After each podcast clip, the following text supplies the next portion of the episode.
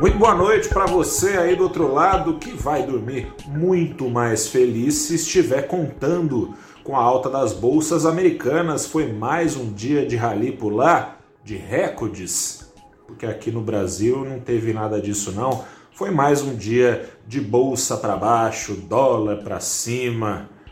Começa agora o seu saldo deste dia 9 de fevereiro de 2021, em que o Ibovespa desceu 0,19%, poderia ter sido pior, caía mais o índice hoje, mas no fim das contas pesaram as ações da Petrobras novamente em queda, em, em, numa tarde que o índice ficou ali no, oscilando é, perto da estabilidade e com investidores de olho no risco fiscal. Risco fiscal esse que acelerou a alta do dólar. O dólar chegou a subir aqui no Brasil quase 2%. Não subiu isso tudo não, porque o Banco Central não deixou interveio duas vezes na tarde dessa terça-feira, mas não teve jeito, o dólar ainda assim para cima em 0,22%, fechou aos R$ 5,38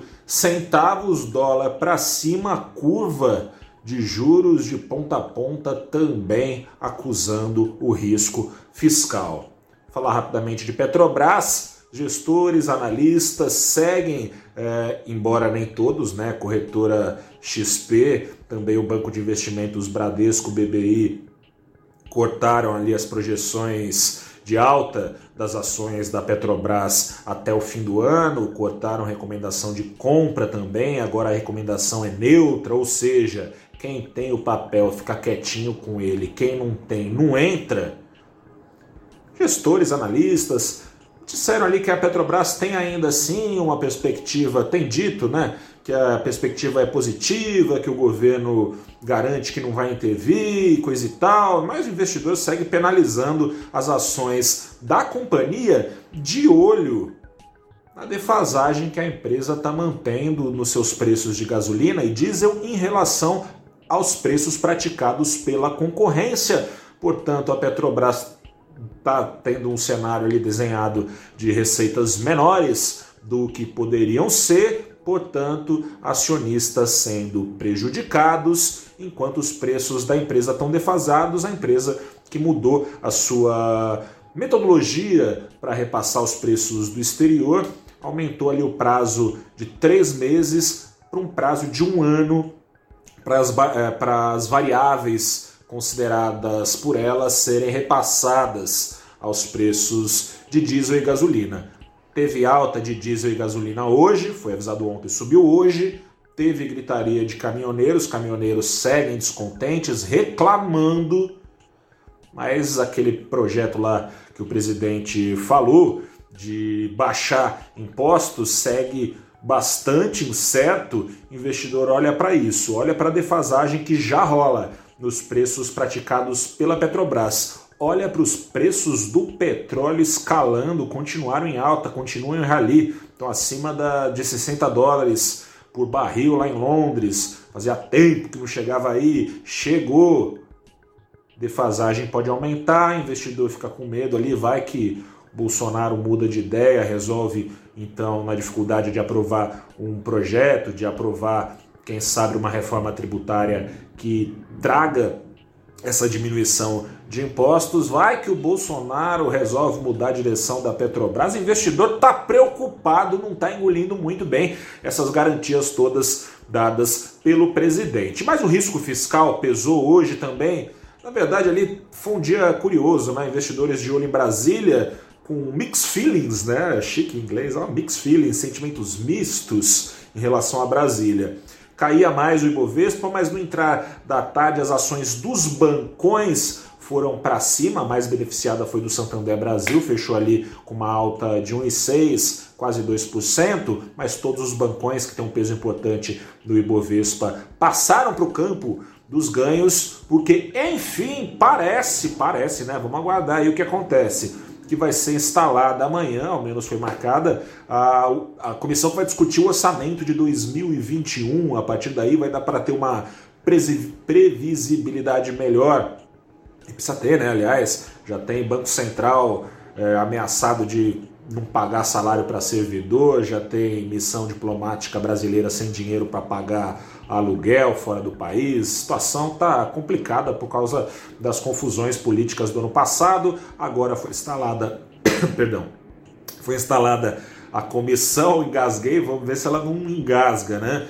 Mas trouxe então esse essa diminuição de incertezas em relação à economia brasileira, os bancões reagiram, porém, contudo, todavia, as incertezas continuam. O final previsto dessas discussões é lá em março, ou seja, tem um mês inteiro ainda de discussões e o que o mercado quer saber mesmo é como é que vai ser pago o auxílio emergencial.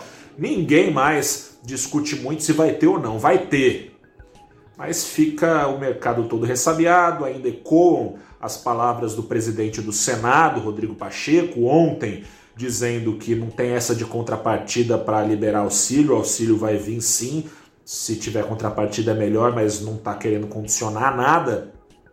E também o deputado Arthur Lira está com um discurso um pouquinho diferente daquele que ele apresentava quando era um candidato em busca de apoio na disputa pela presidência dos, da Câmara. Ele dizia que auxílios teriam de respeitar o teto, coisa e tal, teria que ser de uma forma que o mercado recebesse bem, ele chegou a falar disso, citou o mercado, mas agora ele não está parecendo muito preocupado, não. Ele falou talvez de encontrar uma excepcionalidade temporária para que os auxílios sejam pagos logo, mesmo que o orçamento demore para ser decidido, então passaria tudo na frente, o que remete ao estado de calamidade em que a economia brasileira entrou no ano passado, permitindo ao presidente Jair Bolsonaro gastar o quanto julgasse necessária, necessário, tanto ele quanto o seu ministro da Economia, Paulo Guedes, sem que o presidente eh, cometesse crime de responsabilidade e assim pudesse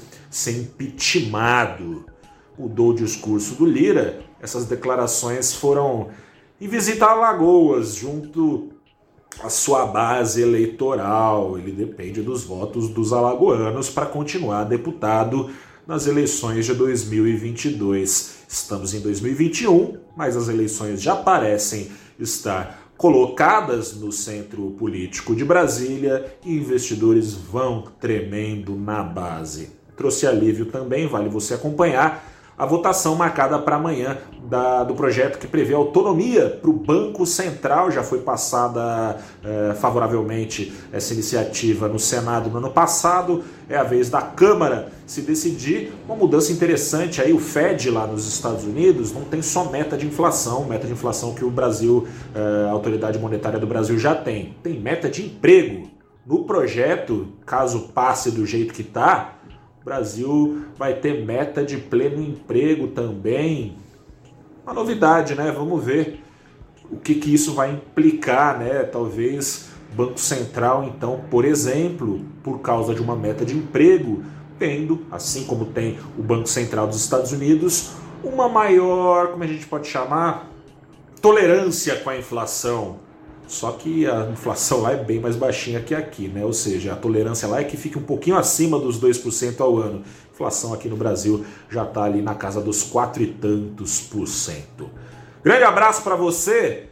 Semana só teve dois dias, mas teve bastante coisa já, né? Vai ter bastante coisa ainda para acontecer. Eu volto a conversar contigo no final desta quarta-feira. Eu sou Gustavo Ferreira, repórter do ValorInvest.com e esse foi o seu saldo do dia dê lá um pulo no valorinvest.com para saber mais sobre os rumos do mercado e do seu bolso, claro. Grande abraço, até a próxima.